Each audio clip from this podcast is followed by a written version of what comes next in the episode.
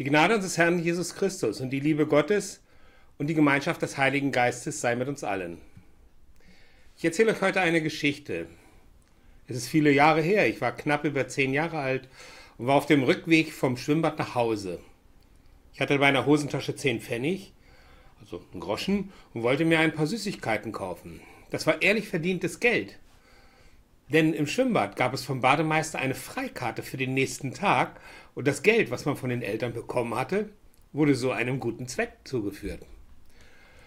Kurz vor dem Laden, wo es die Leckereien gab, fasste ich in meine Hosentasche und wollte mein ehrlich verdientes Geld rausholen.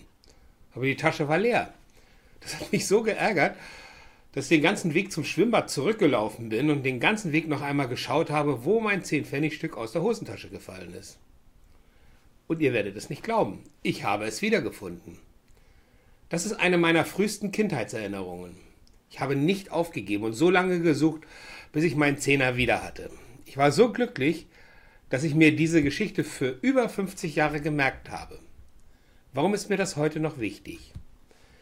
Weil ich nicht aufgegeben habe, weil ich nicht einfach gesagt habe, weg ist weg und die nächsten 10 Pfennig kommen bestimmt.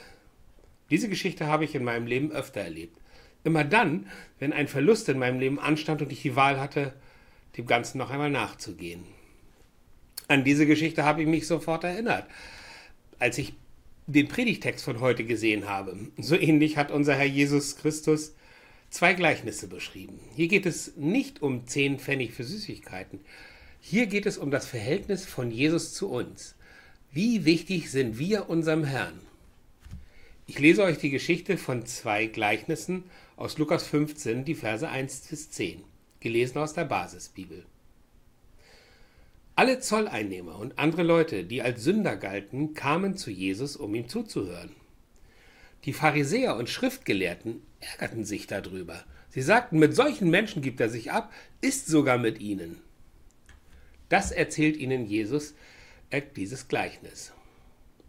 Was meint ihr? Einer von euch hat 100 Schafe und verliert eins davon.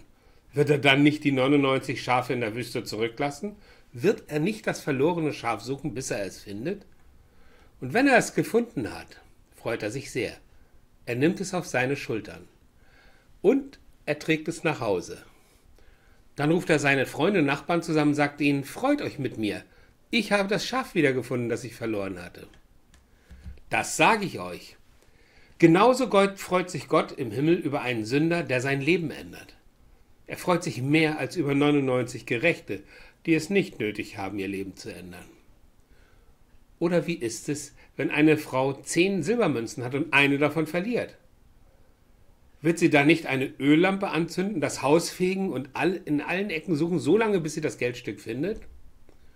Und wenn sie es gefunden hat, ruft sie ihre Freundinnen und Nachbarn zusammen und fragt und sagt, freut euch mit mir, ich habe die Silbermünze wiedergefunden, die ich verloren hatte. Das sage ich euch. Genauso freuen sich die Engel Gottes über einen Sünder, der sein Leben ändert. Amen. Jesus redet hier vor Zolleinnehmern und anderen Sündern. Das sagt zumindest die Geschichte. Dazu muss man wissen, dass die Zolleinnehmer vor 2000 Jahren im Römischen Reich, das waren Halunken, Gauner, haben nichts mit einem deutschen Finanzbeamten zu tun. Der erfolgt nur den Steuergesetzen. Aber so ein Zolleinnehmer, der hat an sich selbst zuerst gedacht. Ein bisschen von den Zolleinnahmen war für das Römische Reich und der Großteil in die eigene Tasche. Und diese Zolleinnehmer waren auch keine römischen Bürger, es waren Menschen aus dem Volk Israel. Da diese vom Volk Israel nicht geliebt wurden, kann jeder nachvollziehen. In Vers 1 gibt Jesus eine ungewollte und wunderbare Ankündigung. Jesus interessiert sich für die Sünder und ist mit ihnen. Jesus ist mit den Zolleinnehmern. Das ist Jesus. Er ist nicht mit den selbstgerechten Pharisäern, den Gottesleuten. Dies wird in jedem Gottesdienst, in jeder Kirche in unserer Welt Wirklichkeit. Jesus ist lieber mit den Sündern und freut sich, alle an seinem Tisch begrüßen zu dürfen, an dem er sich selbst für uns opfert. Schreibt es gut lesbar an jede Kirchentür. Jesus heißt die Sünder willkommen und lädt sie an seinen Tisch. Wer sind aber die Sünder? Das sind wir. Du und ich sind das verlorene Schaf. Das verlorene Schaf von hundert Schafen. Jesus Christus sucht uns und läuft uns nach, so lange bis er uns gefunden hat. Er kennt dabei keine Zeit, sondern er sucht uns so lange, bis er uns gefunden hat. Und wenn er uns dann gefunden hat, dann empfindet er tiefe Freude.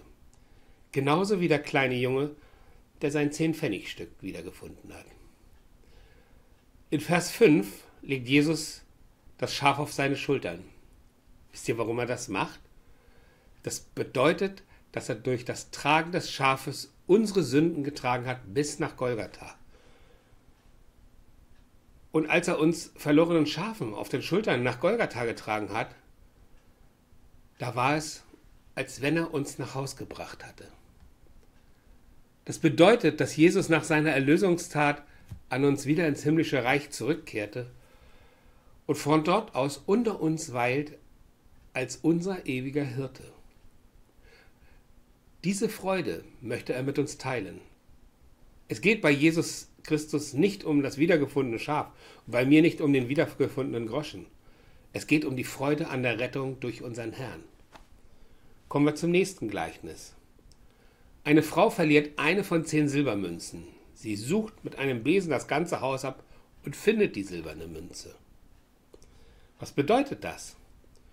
Unseres Innerstes, unsere Persönlichkeit, unser Ich, das gleicht diesem Haus. Im Durcheinander unseres Lebens, unser Haus steht immer wieder in der Gefahr, die Verbindung zum Herrn Jesus Christus zu verlieren. Zu viele Baustellen in unserem Alltag, in unserer Seele, zu viele Gedanken um wirklich unwichtige Dinge.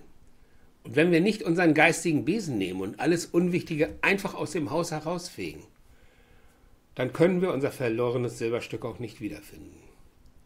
Wir müssen uns diesem Durcheinander in unserem Leben stellen. Das bedeutet, dass wir unser Lebenshochhaus auf den Kopf stellen, uns von den dreckigen Ecken drücken, damit wir unseren Jesus Christus finden diese dreckigen Ecken müssen weg. Beachtet, dass man das Haus nicht fegen kann, ohne vorübergehend ein bisschen Aufwand zu betreiben. Beide Gleichnisse sind ein Aufruf zur Umkehr. Es sei ein Aufruf an die Zollner, ihr ungerechtes Handeln aufzugeben. Und es sei ein Aufruf an uns, Jesus zu folgen. Die zehn Gebote sind unser Auftrag. Jesus ist in unserer Geschichte der zentral Handelnde aber er respektiert unsere Freiheit und übt keinen Zwang aus. Unsere Umkehr besteht allein darin, dass wir ihm vertrauen, dass wir unser Ja aussprechen, dass er an uns handeln darf. Ohne dieses Ja geht gar nichts. Unsere tägliche Umkehr beginnt bei uns und bleibt mit diesem täglichen von Herz gesprochenen Ja. Es gibt dazu einen Satz von Friedrich Bonhoeffer. Er sagt, alle Umkehr und Erneuerung muss bei mir selber anfangen. Wie wahr? Wir finden in unseren Gleichnissen mehrfache Freude. Als erstes kommt die Aufforderung von Christus an uns, freut euch mit mir. Er sagt nicht, freut euch mit dem Schaf, das ihr wiedergefunden habt, sondern freut euch mit mir. Jesus macht es glücklich, wenn er uns errettet hat, wenn es uns gut geht. Als zweites freuen sich die Freunde und Nachbarn was im Bild gesprochen bedeutet, dass er über unsere Geschwister im Glauben redet. Es ist immer eine gemeinsame Freude, wenn wir ein Leib Christi sind, verbunden als ein Leib in Jesus Christus. Und als das Dritte freuen sich die Engel Gottes im Himmel über unsere Umkehr. Das ist Freude pur in beiden Gleichnissen, wenn ich nochmal daran erinnern darf. Jesus erzählt dieses Gleichnis den murrenden Pharisäern und Schriftgelehrten, die sich über die Gemeinschaft mit den Sündern aufregen. Also, ich finde Jesus Christus immer wieder aufregend. Wenn er mit seinen Gleichnissen redet, dann wird der Inhalt auch nach 2000 Jahren immer noch plausibel. Ich lebe aber heute und mache mir Gedanken darüber, was Jesus da eigentlich vor 2000 Jahren gemacht hat. Und mir fällt immer wieder auf, dass Jesus Christus vor 2000 Jahren Regeln und Hinweise gegeben hat, die uns Menschen heutzutage gut tun würden, wenn wir sie befolgen. Damit geht es uns allen besser. Unser christlicher Glauben kennt keine Gewalt. Er kennt nur Vertrauen und Zuversicht. Wenn wir unserem Herrn folgen, dann müssen wir nicht irgendwelche schwierigen Dinge umsetzen, sondern nur folgen. Und das auch nur freiwillig. Als ich vor 16 Jahren Christ geworden bin, konnte ich diesem verlockenden Angebot nicht widerstehen. Und glaubt mir, ich habe es bis heute nicht bereut. Die sozialen Aspekte des christlichen Glaubens sind aber nicht mein Maßstab im Glauben. Das ist der Glaube alleine. Aber wenn ich sehe, wie christliche und die soziale Sichtweise sich ergänzen und wie ein Uhrwerk ineinander greifen, dann fasziniert es mich immer wieder. Dann wird der christliche Glauben für mich greifbar. Dann ist es für mich gelebte Realität. Schade nur, dass in den letzten 2000 Jahren einige und auch Gottesleute das mit missverstanden haben und ihren eigenen Glauben mit Füßen getreten haben. Aber das ist nicht für mich der Maßstab des Christentums. Für mich konzentriert sich der ganze Glauben allein auf Jesus Christus. Was er gedacht hat, was er wollte, das ist für mich wichtig.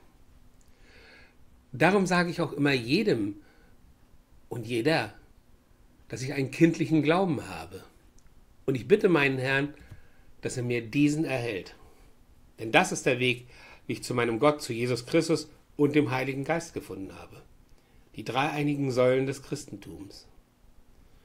Und wenn du das auch möchtest und dir vorstellen kannst, diesem Herrn zu folgen, dann sprich mich oder einen Pastor deines Vertrauens an. Wir geben dir gerne Tipps für die nächsten Schritte. Oder du fängst mit einem einfachen, mit dem einfachsten an, was uns der Glaube gegeben hat, dem Gebet. Denn eines ist klar, der Himmel ist nicht leer und Gott ist nur ein Gebet weit entfernt. Amen.